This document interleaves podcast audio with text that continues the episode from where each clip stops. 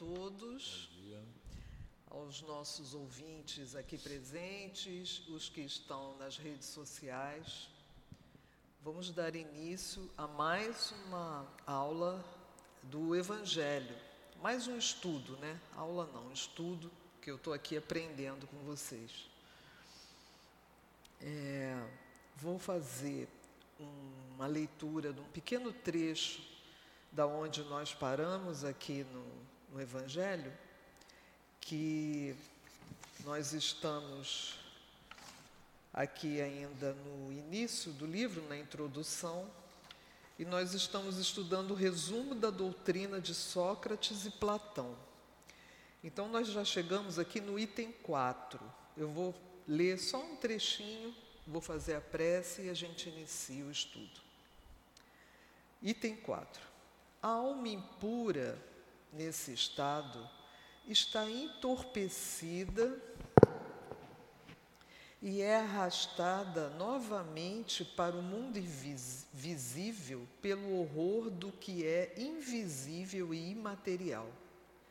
Então ela perambula, segundo dizem, ao redor dos monumentos e dos túmulos perto dos quais se tem visto às vezes fantasmas tenebrosos, como devem ser as imagens das almas que deixaram o corpo sem estarem inteiramente puras e que ainda conservam alguma coisa da forma material, o que faz com que os olhos humanos possam percebê-las. E assim, Senhor, elevando nossos pensamentos a Ti, ao nosso amoroso Mestre Jesus, a toda a espiritualidade amorosa que sustenta a nossa casa, o seu altivo, Dr. Herman, Antônio de Aquino, todas as irmãs queridas, toda essa equipe maravilhosa que vem trabalhando junto de nós, com tanta paciência, com tanto amor.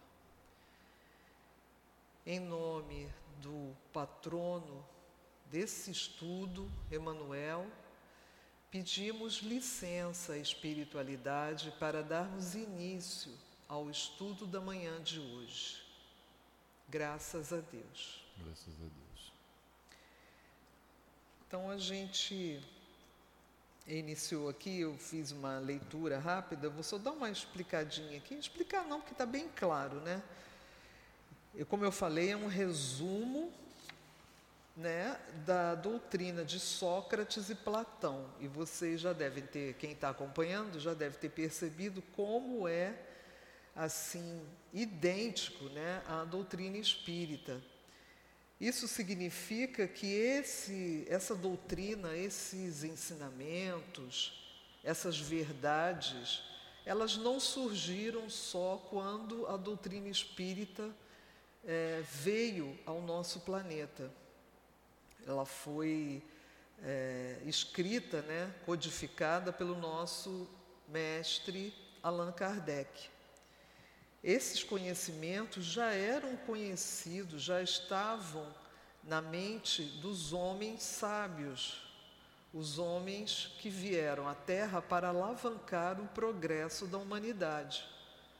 O exemplo aqui, nesse, nessa situação, é Sócrates e seu discípulo Platão.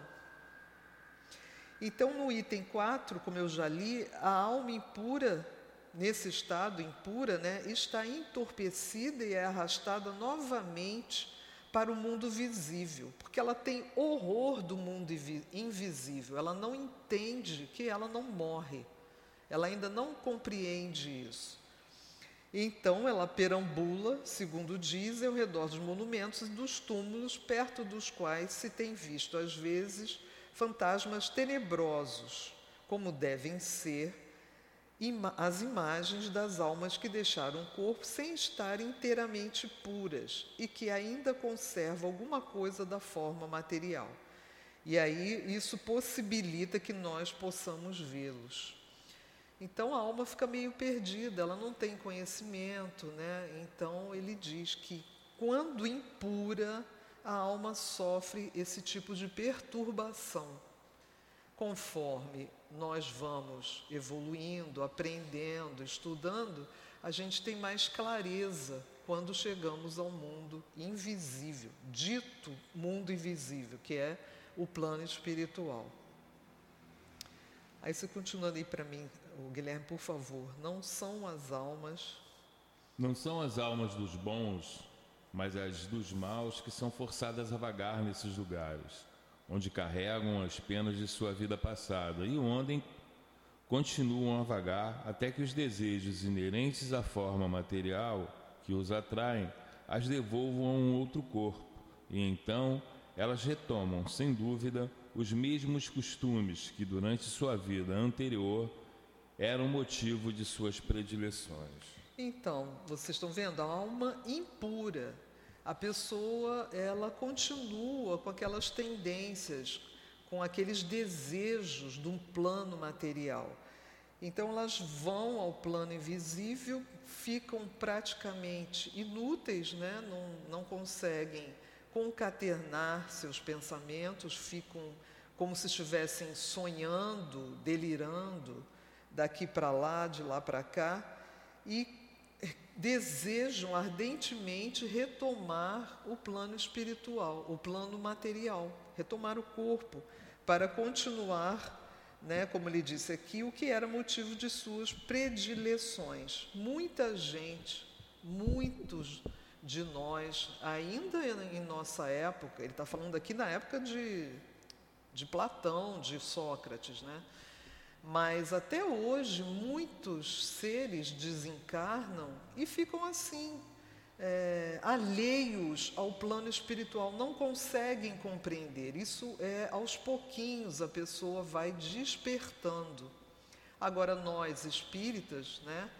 A gente espera que já tenhamos conhecimento suficiente para chegarmos ao plano espiritual mais lúcidos. Pode continuar aí, querido. Não é somente o princípio da reencarnação que aqui está claramente expresso. O estado das almas que ainda está sob o domínio da matéria também é descrito, descrito tal como o Espiritismo demonstra nas evocações. E há mais, e há mais. Ali se diz que a reencarnação em um corpo material é uma consequência da impureza da alma, enquanto as almas purificadas estão livres dela. O Espiritismo não diz outra coisa, somente acrescenta que a alma que tomou boas resoluções na erraticidade é que adquiriu conhecimentos, traz, ao nascer, menos defeitos, mais virtudes e mais ideias intuitivas do que, a do, do que as que possuía em sua existência anterior.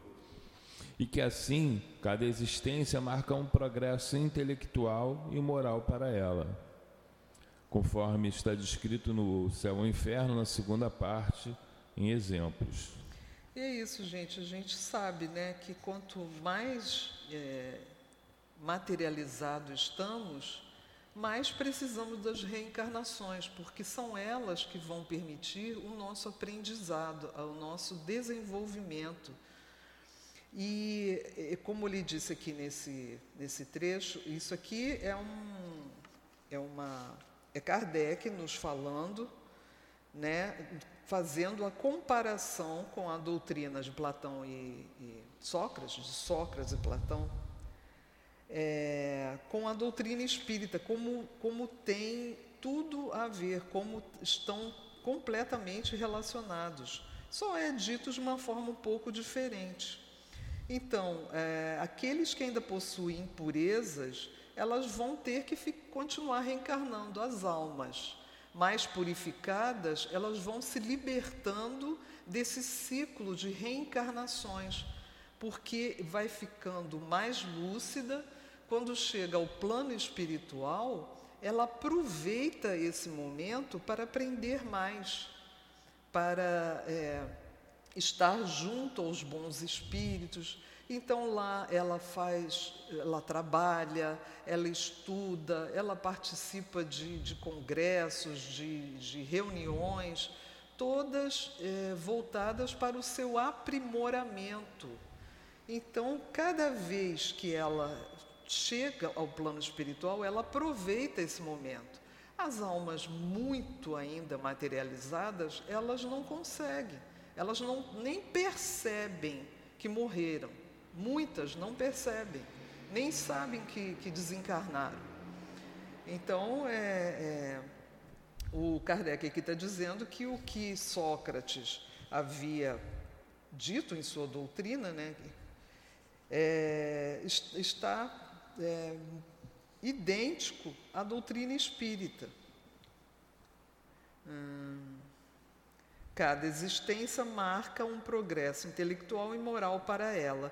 E aí no finalzinho ele diz: o céu e o inferno, na segunda parte, tem vários exemplos. Lá nesse livro também, é, escrito por Kardec, você tem exemplos de vários espíritos e de vários, vários tipos de, de desencarnações e como eles se situavam no plano é, espiritual, desde aqueles mais impuros, né, mais atrasados, aos mais evoluídos. E aí você pode ter uma ideia boa. Quem quiser, dá, um, dá uma olhada lá no livro.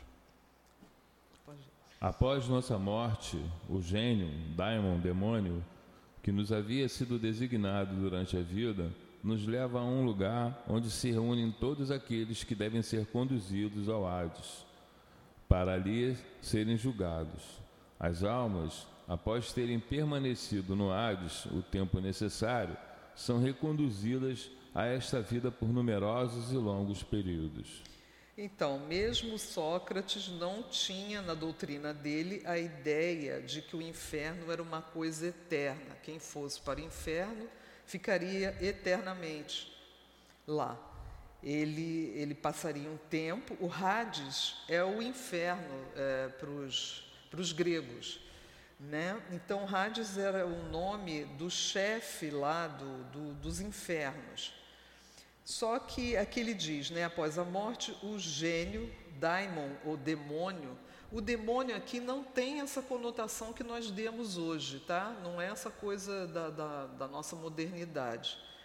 É, daimon, o demônio, gênio, é o espírito que nos havia sido designado durante a vida, nos leva a um lugar. Então, quando a pessoa desencarnava, elas eram conduzidas ao Hades. Ali embaixo tem uma observação divindade grega dos infernos, esposo de Prosérpina, assim também se denomina a residência dos mortos, os infernos. Mas as pessoas iam para lá, essas almas iam para lá, passavam tempo e depois desse tempo, claro que era um tempo de sofrimento, de angústias, de, de confusão mental, eles retomavam a vida é, encarnado, né? eles voltavam ao plano material. Então, aqui, a gente está vendo que Sócrates não é, dizia em sua doutrina que as pessoas iam para o inferno para sempre. Os demônios ocupam... Não, aqui, esta é a doutrina. Ah, sim, desculpa. Esta é a doutrina dos anjos guardiães ou espíritos protetores e das reencarnações sucessivas após intervalos mais ou menos longos na erraticidade. Isso aí foi Kardec quem falou. Né? Ele está aí mostrando para a gente que, igualmente como a doutrina espírita, é, Sócrates já falava do anjo guardião, ou os, os espíritos que ele falou aqui em cima, né? É, após a nossa morte, o gênio que nos havia sido designado durante a vida, ou seja, o anjo guardião, nos conduz ao mundo dos mortos. Né? E Kardec está dizendo que são os anjos guardiões ou espíritos protetores e das reencarnações sucessivas após aquele intervalo que a gente passa lá no plano espiritual. Vamos para o 6. Os demônios ocupam um espaço que separa o céu da terra. São elo que une o grande todo a si mesmo. A divindade não entra nunca em comunicação direta com o homem. É por intermédio dos demônios que os deuses se relacionam e conversam com ele, seja durante a vigília, seja durante o sono. É, então, é, ele está. Bom, vamos continuar aí, que aí depois Kardec, Kardec vai dar uma explicação bem legal para isso aí. A palavra daimon, da qual se originou demônio, não era levada em mau sentido na antiguidade como é nos tempos modernos.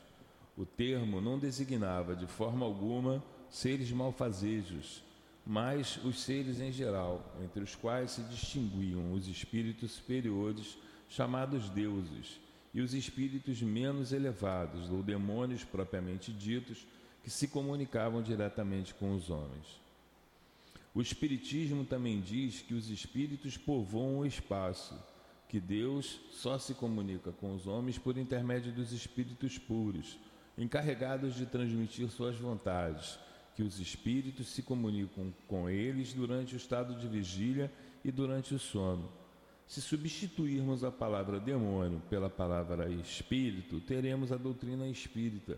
Se a substituirmos pela palavra anjo, teremos a doutrina cristã. Está super bem explicado aí, né? Kardec é, fez uma comparação, né, também com a doutrina de Sócrates e tem tudo a ver com a doutrina espírita. Só mudam alguns nomes, né? As denominações para os espíritos era demônios. Muita gente, quando lê isso, fica horrorizado, mas não é a mesma conotação. Daimon, em grego, significa espírito. É um espírito que não, que não, não, é, não é um espírito tão evoluído, mas é um espírito não significa um espírito ruim. Os espíritos mais evoluídos a gente compara aos deuses, né? É, Sócrates é, estava querendo falar dos deuses e que só esses demônios, né, ou esses espíritos mais próximos aos homens é que faziam essa comunicação com os encarnados. Sétimo. A preocupação constante do filósofo tal como Sócrates e Platão a compreendiam, é de tomar o maior cuidado com a alma e menos com esta vida, que não representa mais que um instante perante a eternidade. Se a alma é imortal, não é sábio viver tentando, tendo em vista a eternidade? O cristianismo e o espiritismo ensinam a mesma coisa. Vejam que coisa interessante, né? Bem antes da vinda de Jesus ao planeta, o Sócrates já falava sobre isso. E, aliás, isso foi motivo dele ser perseguido, porque ele já é, ensinava seus discípulos que era muito mais importante dar, dar é, ficar atento à vida espiritual. A alma é imortal, não é sábio viver tendo em vista a eternidade. Então, ele já pregava que nós não morremos, que nossa alma vive para sempre. E isso, é, até hoje, né, muitas pessoas não aceitam é, recriminam os espíritas por isso, e desde aquela época também, imagina naquela época, né, que a ignorância era mais, mais, mais aparente, né? E, e é isso aqui que o Kardec falou: o cristianismo e o espiritismo ensinam a mesma coisa. Se a alma é imaterial, ela deve passar após esta vida, para um mundo igualmente invisível e imaterial, da mesma forma que o corpo, ao se decompor, retorna à matéria.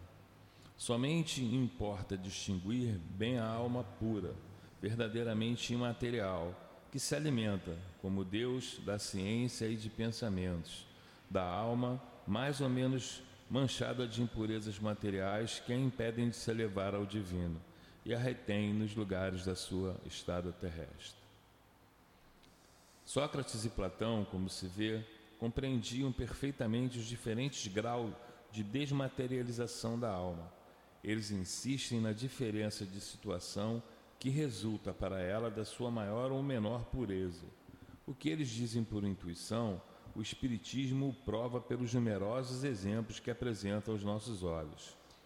Céu e inferno, segunda parte.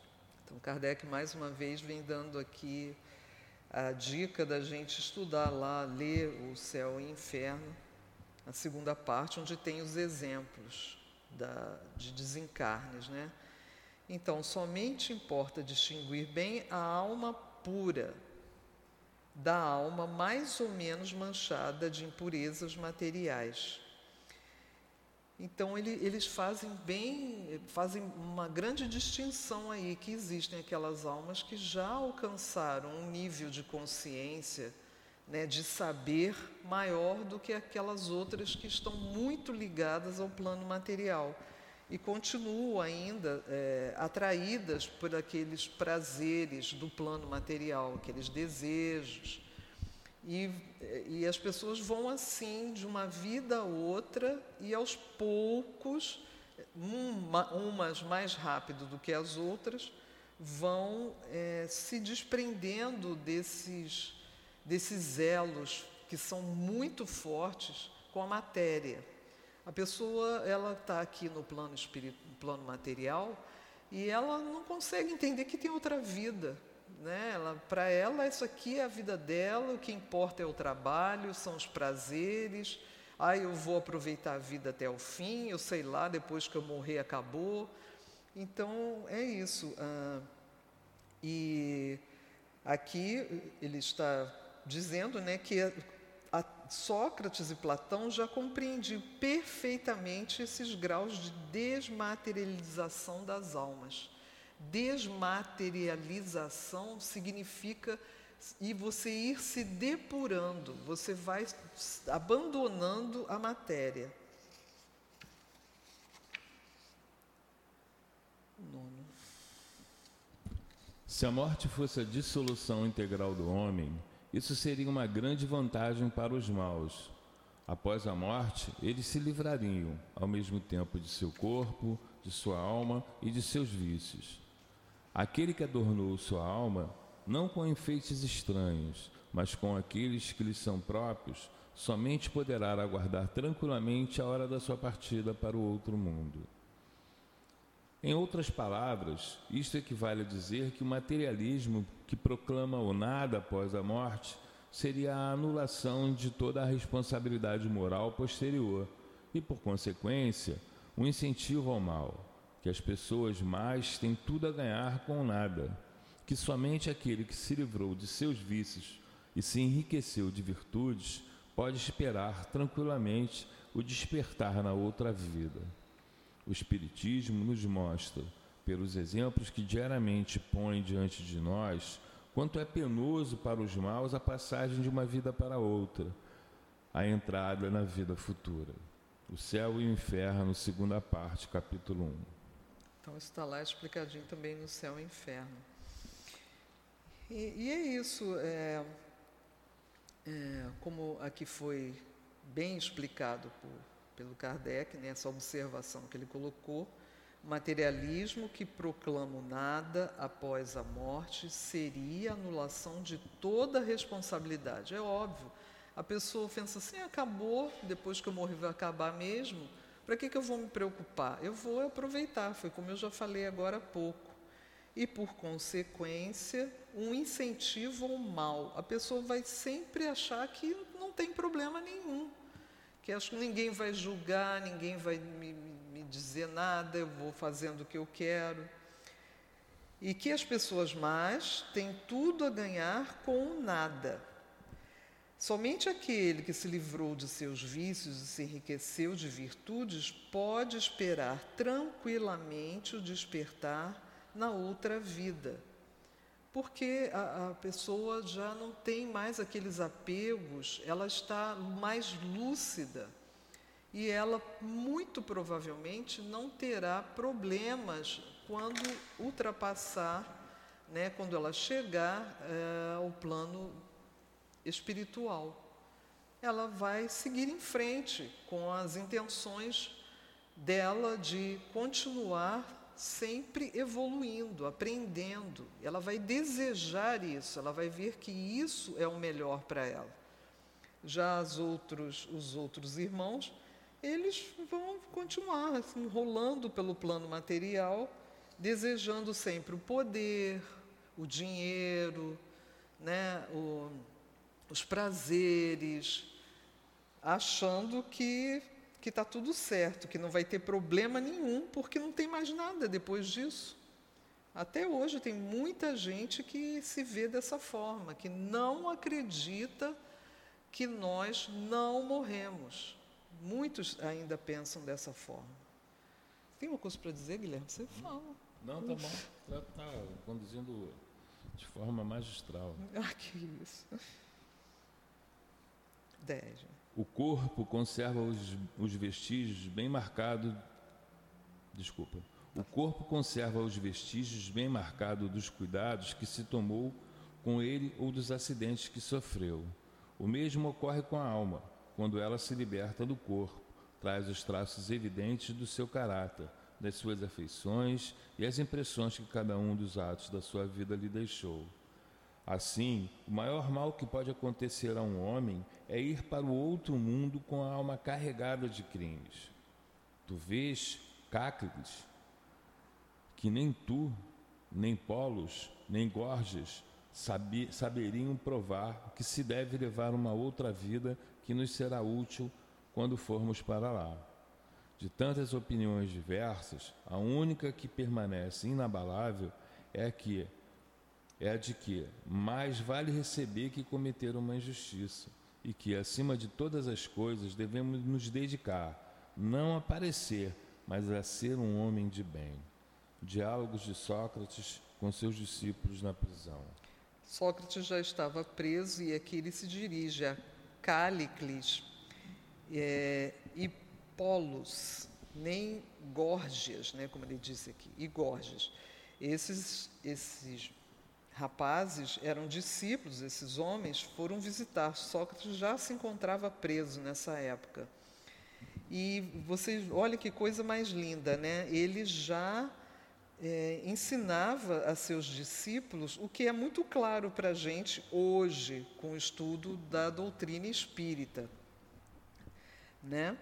que mais vale, mais vale receber que cometer uma injustiça, ou seja, é melhor ser injustiçado do que você cometer uma injustiça com alguém e que, acima de todas as coisas, devemos dedicar não a parecer, mas a ser um homem de bem. Então não adianta você parecer, você fingir, né? Você tem que introjetar esse, esse ensinamento e praticar o bem, agir como um homem de bem. Lá, aqui mesmo no Evangelho, nós temos descrito, não lembro agora o capítulo, o homem de bem. É, eu não conheço, não, não, sei decorar dos capítulos. Eu não sei se é. Mas, enfim. É, a gente, quando vai ler lá no, nesse item, no Evangelho, o homem de bem, assim, ele vai desenrolando e vai falando. Eu não me lembro também quem foi que deu essa explicação para nós, qual foi o Espírito e você fica assim que não acaba nunca e, e você vai até desanimando quando lê. Mas é porque sede perfeitos, eu acho. Capítulo 17. Capítulo 17, agora eu lembrei, sede perfeitos. E aí você vai lendo ali e não acaba nunca, e você vai vendo que você não está ali se enquadra, você tem uma coisinha que outra. Então, ser um homem de bem é difícil para nós ainda, mas, mas não nos impede de buscarmos sempre isso. Sócrates já ensinava. E outra coisa que eu, eu queria frisar também para vocês é que Sócrates nada escrevia, ele nada escreveu, ele só falava. A doutrina dele era passada, dele contando, conversando com aqueles que o seguiam. Ele era um homem despojado. Quem escreveu, quem compilou esses ensinamentos dele foi esse discípulo famoso para nós, que é Platão. Ele teve muitos discípulos, mas Platão se sobressaiu. Ele, ele continuou, após a morte do, do mestre, ele continuou divulgando essa doutrina de Sócrates e foi ainda acrescentando a sua doutrina, os seus ensinamentos. Platão viveu muito mais que Sócrates, né? por muito mais tempo. Então, é, é muito, muito interessante esse item. Né? Vocês vão ver aqui quando vem a explicação agora. Aqui encontramos este outro ponto capital, confirmado atualmente pela experiência, o de que a alma não depurada conserva as ideias, as tendências, o caráter e as paixões que ela possuía na terra. Esta máxima, mais vale receber que cometer uma injustiça, não é totalmente cristã? E o mesmo pensamento que Jesus exprime nestas palavras: Se alguém te bater em uma face, oferece-lhe também a outra. Capítulo 12, tem 7 e 8. Está tudo aqui. É, é, assim, é muito claro, né? É melhor você receber uma injustiça do que você cometê-la. Sócrates disse. E Jesus disse: se alguém te bater em uma face, oferece-lhe a outra. Isso aí é, é, bem complicado. Muitas pessoas até hoje ficam assim é, incomodadas com esse ensinamento de Jesus. Elas, elas leem essa frase, elas compreendem essa frase de forma muito literal. O que Jesus quis dizer é exatamente o que Sócrates disse. É melhor que você seja injustiçado do que você cometa uma injustiça com quem quer que seja. Isso vai pesar muito no plano espiritual. Quando nós chegamos ao plano espiritual, nós perdemos todo esse, esse, esse véu de, que nos abafa a, a, o, como é? A, as, todas as nossas capacidades e impressões que temos. Quando é, abandonamos o corpo material, e vamos ao plano espiritual, nós ficamos mais lúcidos. Tudo nos vem claramente. Nós temos mais consciência. Né? É, a gente consegue abranger mais as coisas, mais aquilo que a gente fez, o que a gente deixou de fazer. Então, tudo aquilo de ruim que nós fizemos, seja uma, o que pareça aqui no plano espiritual uma bobagem, lá no plano espiritual, ele vai, eh, vai tomar uma dimensão muito grande, vai nos trazer muito sofrimento. Enquanto a gente não consegue pedir perdão àquela pessoa que a gente injuriou, a gente não sossega, porque é um sofrimento muito grande mesmo. Imagina. Basta a, a gente pensar que quando a gente começou na doutrina, a gente não sentia muito isso, a gente ainda estava muito materializado. Conforme a gente vai estudando, a gente vai prestando atenção, fazendo as nossas preces, atraindo a espiritualidade amiga para junto de nós, nós começamos a ficar mais sensíveis, mais atentos àquilo que nos acontece. Quanto mais duro é o coração do homem, quanto mais materializado, endurecido e bruto ele é, menos ele consegue enxergar essas nuances. Ah, mas isso ele então ele é mal por causa de... não, gente, ele está aprendendo, ele está a caminho, ele simplesmente ainda não despertou. Mas a, a nós que somos espíritas, que já acompanhamos a doutrina, pouco a pouco a gente se sente incomodado. E não é nem uma coisa muito racional, não. É um sentimento que vem no nosso coração. A gente fica, puxa, eu não precisava ter dito as coisas dessa forma, eu podia ter falado de outro, por que, que eu perdi a cabeça? A gente já fica mais atento às nossas atitudes. A gente vai parando de prestar atenção no outro, o que, que o outro está fazendo, que o outro é fofoqueiro, que o outro é isso, que o outro é aquilo. A gente vai começar a dar mais atenção para nós, porque nós é que temos que nos modificar, ninguém vai nos modificar. Então, pouco a pouco, a gente vai se desprendendo dessa, dessas é, atitudes menos dignas. Acho muito bonito esse item 10. Vamos para o 11. A uma certa ocasião, Sim.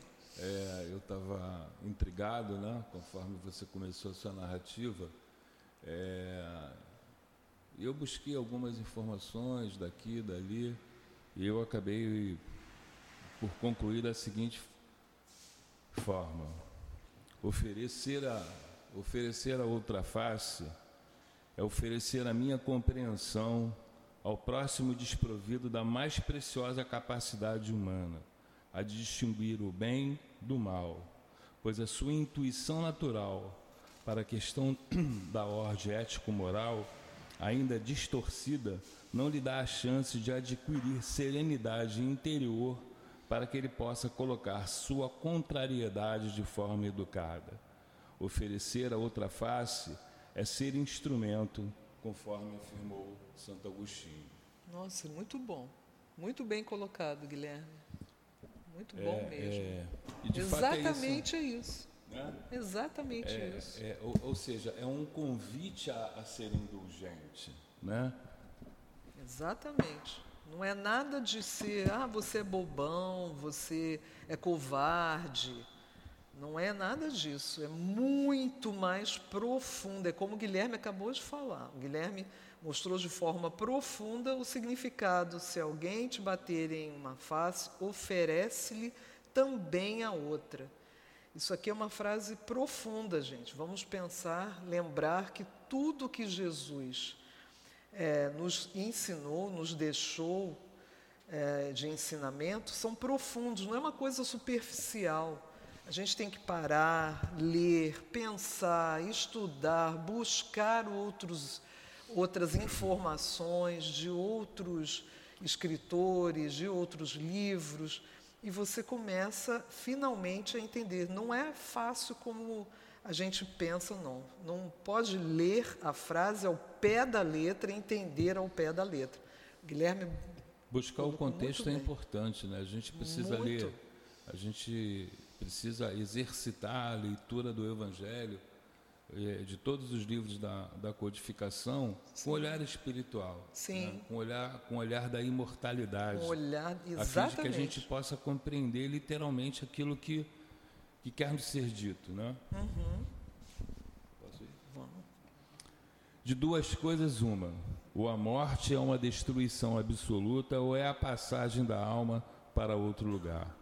Se tudo deve se extinguir, a morte será como uma dessas raras noites que nós passamos sem sonhar e sem nenhuma consciência de nós mesmos. Mas se a morte é somente uma mudança de morada, a passagem para um lugar onde os mortos devem se reunir, que felicidade é para nós ali reencontrarmos os nossos conhecidos.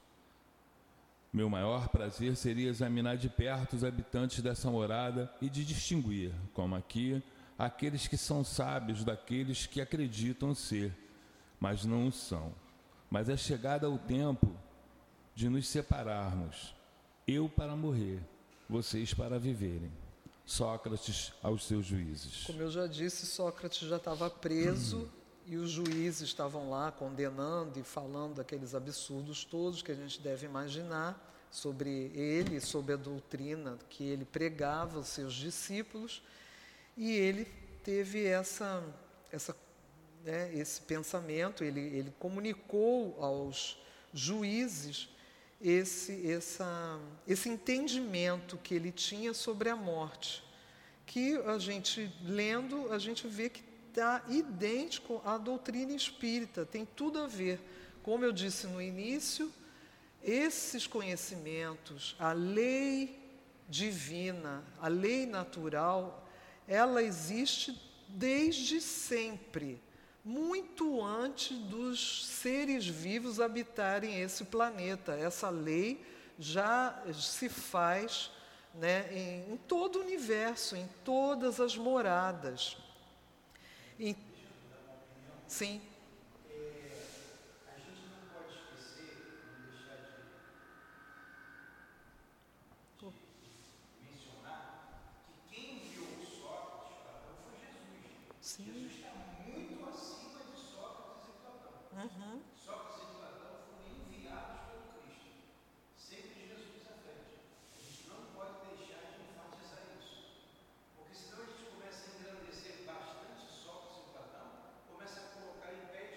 Isso.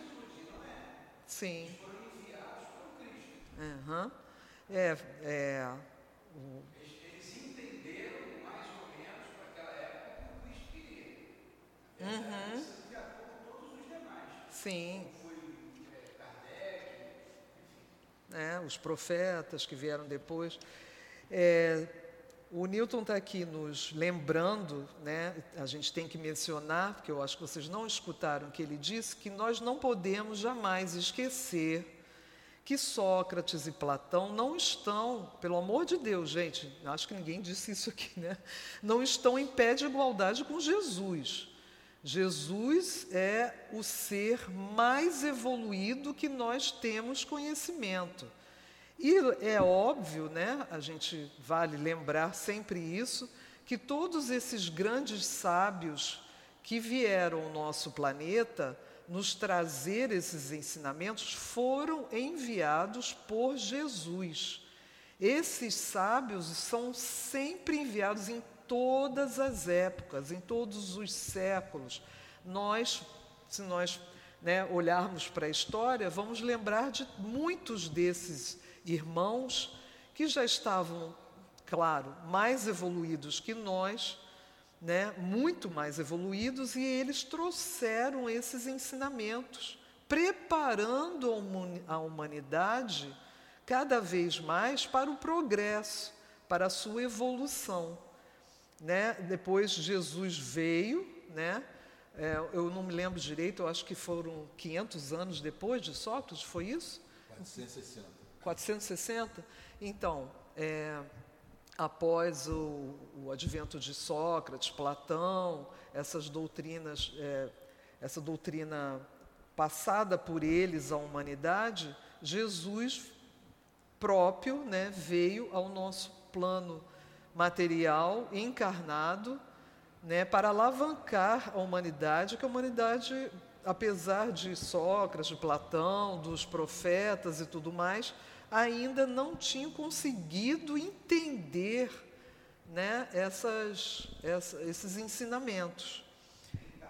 Sim.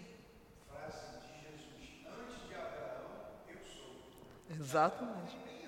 Muito antes. Exatamente. É, o Newton está nos lembrando a frase que Jesus pronunciou: Antes de Abraão, eu sou é para a gente lembrar que muita gente acha que Jesus apareceu no mundo, no universo, junto com o nosso planeta. Pelo amor de Deus, Jesus já estava aí é, na, no, no universo há muito, muito tempo. Ele foi designado pelo nosso Pai a tomar conta do nosso planeta, ele é o responsável pelo nosso planeta.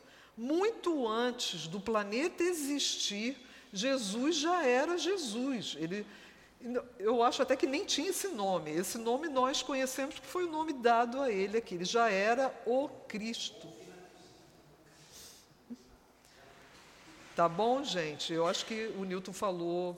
É, é muito importante essas, essas essas observações, observações desculpa, se quanto eu engasgo, essas observações do Newton, tá? Vamos, não vamos esquecer disso. Não é que Sócrates e Platão eram assim espíritos ao nível do nosso mestre. Eu uh, acho que eu não tenho, não temos notícia de sabemos que existem muitos Cristos no universo muitos espíritos ao nível do nosso Mestre Jesus, mas nós só temos notícia dele como o maior dos, dos maiores, né? E acima dele só Deus. Estamos no 11, né? Vamos... Segundo Sócrates, os homens que viveram na Terra se, reencont... se reencontram após a morte e se reconhecem. O Espiritismo nos mostra que as relações que entre eles se estabelecem continuam, de tal forma que a morte não é uma interrupção, nem uma cessação da vida, mas uma transformação sem solução de continuidade. Olha que coisa maravilhosa para aqueles que sentem tanta saudade dos queridos que partiram antes de nós. Partiram até uma palavra muito forte, né? Partiram não porque eles não estão longe de nós, mas que fizeram essa passagem ao plano espiritual. Quanto sofrimento, quanta dor nos separarmos dos nossos amados, não é?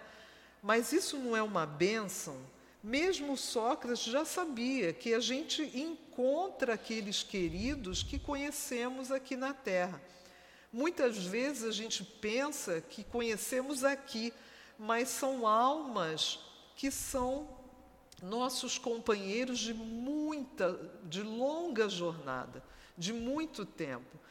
Então, quando eles fazem essa passagem ao plano espiritual, não significa que nunca mais vamos os ver. Nós vamos encontrá-los.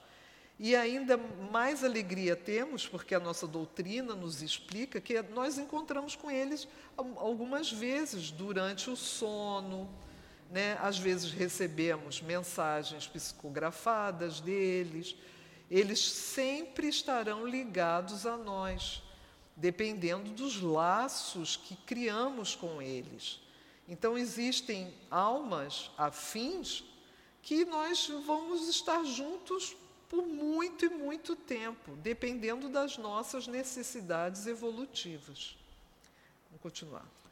Se Sócrates e Platão tivessem conhecido os ensinamentos que o Cristo daria 500 anos mais tarde, e que aqueles que os Espíritos agora nos dão, não teriam falado de maneira diferente. Nisso não há nada que possa surpreender, se considerarmos que as grandes verdades são eternas e que os espíritos adiantados tiveram conhecimento delas antes de virem encarnar na Terra, para onde as trouxeram, que Sócrates, Platão e os grandes filósofos de seu tempo mais tarde puderam fazer parte do número daqueles que secundaram Cristo na sua divisão, na sua divina missão. E que eles foram escolhidos precisamente porque já compreendiam mais que os outros seus sublimes ensinamentos e que eles podem, enfim, fazer parte atualmente do grupo de espíritos encarregados de vir ensinar as mesmas verdades aos homens. Então, como a gente já tinha dito, né, eles foram escolhidos. Kardec explicou bem aqui. Eram almas que já compreendiam os ensinamentos do mestre, muito antes do mestre, de nós conhecermos o mestre né, encarnado, eles já sabiam. E, como Kardec está afirmando, esses espíritos, né, sábios, Sócrates, Platão, muitos filósofos, muitos profetas, eles fazem parte de um grande grupo de espíritos sábios, né, evoluídos, que são encarregados de nos ensinar, de vir ao nosso planeta, nos ensinar, nos explicar sempre, né, com com grande amor, com grande paciência, os ensinamentos do Mestre. É só a gente procurar que a gente encontra escritos, né, livros, passagens dessas almas puras, né, almas puras não, desculpa, almas evoluídas que nos ajudam tanto. 12. Jamais se deve retribuir injustiça com injustiça nem fazer o mal a ninguém, qualquer que seja o mal que nos tenham feito. Poucas pessoas, entretanto, admitem esse princípio, e as que não concordam com ele só podem desprezar-se umas às outras. Não é esse princípio da caridade que nos ensina a não retribuir o mal com o mal e a perdoar os nossos inimigos? Está bem explicadinho, né? Jamais se deve retribuir injustiça com injustiça. Nunca se vingar. Nunca. Né? Isso não leva a nada. A gente sabe que, que retribuir o mal com o mal é, é só atraso de vida. Nós temos sempre que perdoar. O Mestre disse aos discípulos: quantas vezes devemos perdoar? Perguntou Pedro, não foi? Uhum. Sete vezes, Jesus sete, diz. Sete vezes setenta. Sete vezes setenta. Ah, Pedro perguntou, é, é sete vezes. Só, sete vezes, mestre, é suficiente a gente perdoar? Aí ele disse, não, Sete vezes setenta. Ou seja, a gente sempre tem que perdoar. A gente, é, é difícil? É difícil, dependendo do momento. Às vezes o momento a gente está quente, está aborrecido, mas lembrem-se, sempre perdoar. Silencie, se acalme e você vai ver que não tem motivo para retribuir com o mal. É pelos frutos que se reconhece a árvore. É preciso qualificar cada ação de acordo com seus efeitos, chamá-la de má quando suas consequências forem má, e de boa quando dessa ação nascer o bem. Esta, esta máxima é pelos frutos que se reconhece a árvore, encontra-se repetida textualmente várias vezes no Evangelho. É pela atitude que você tem, é como você se comporta, que a gente vai é, conhecer. A gente, a, a Jesus e o Pai estão vendo como você é, o que, que você está produzindo. Você pode dizer que você é muito bom, que você é maravilhoso, que você ajuda todo mundo e que você não faz mal a ninguém, você fica quietinho, educadinho, mas o como você age? Muitas pessoas são assim, elas têm uma aparência muito bonita, né? como uma árvore frondosa, cheia de folhas, verdinha. É só a gente lembrar lá do, da parábola lá da figueira. Então, é, é, pela, é pelos frutos que se reconhece a árvore, é, é pelas nossas atitudes. Como que a gente vem se, se mostrando no mundo, se relacionando com os nossos irmãos, que a gente vai realmente mostrar se somos já pessoas que caminhamos para o bem ou se ainda estamos atrasadinhos, né? A riqueza é um grande perigo. Todo homem que ama a riqueza não ama nem a si, nem ao que é seu. Mas há uma coisa que lhe é mais estranha ainda do que aquilo que lhe pertence. Capítulo 16. Isso aqui é dito na doutrina espírita também, né? Que a riqueza é perigosa, é uma prova bastante perigosa, muito difícil, muito difícil. E Sócrates já é, havia tocado nesse assunto. Todo homem que ama a riqueza não ama nem a si mesmo, nem ao que é seu. E é verdade, ele, ele ama a riqueza, ele quer ficar ali no meio do dinheiro, enlouquecido, não pensa no próximo, naqueles que nada têm. É uma prova bem difícil. As mais belas preces e os mais belos sacrifícios agradam menos a divindade do que a alma virtuosa que se esforça para assemelhar-se a ela. Seria algo muito grave se os deuses dessem mais atenção às nossas oferendas do que à nossa alma.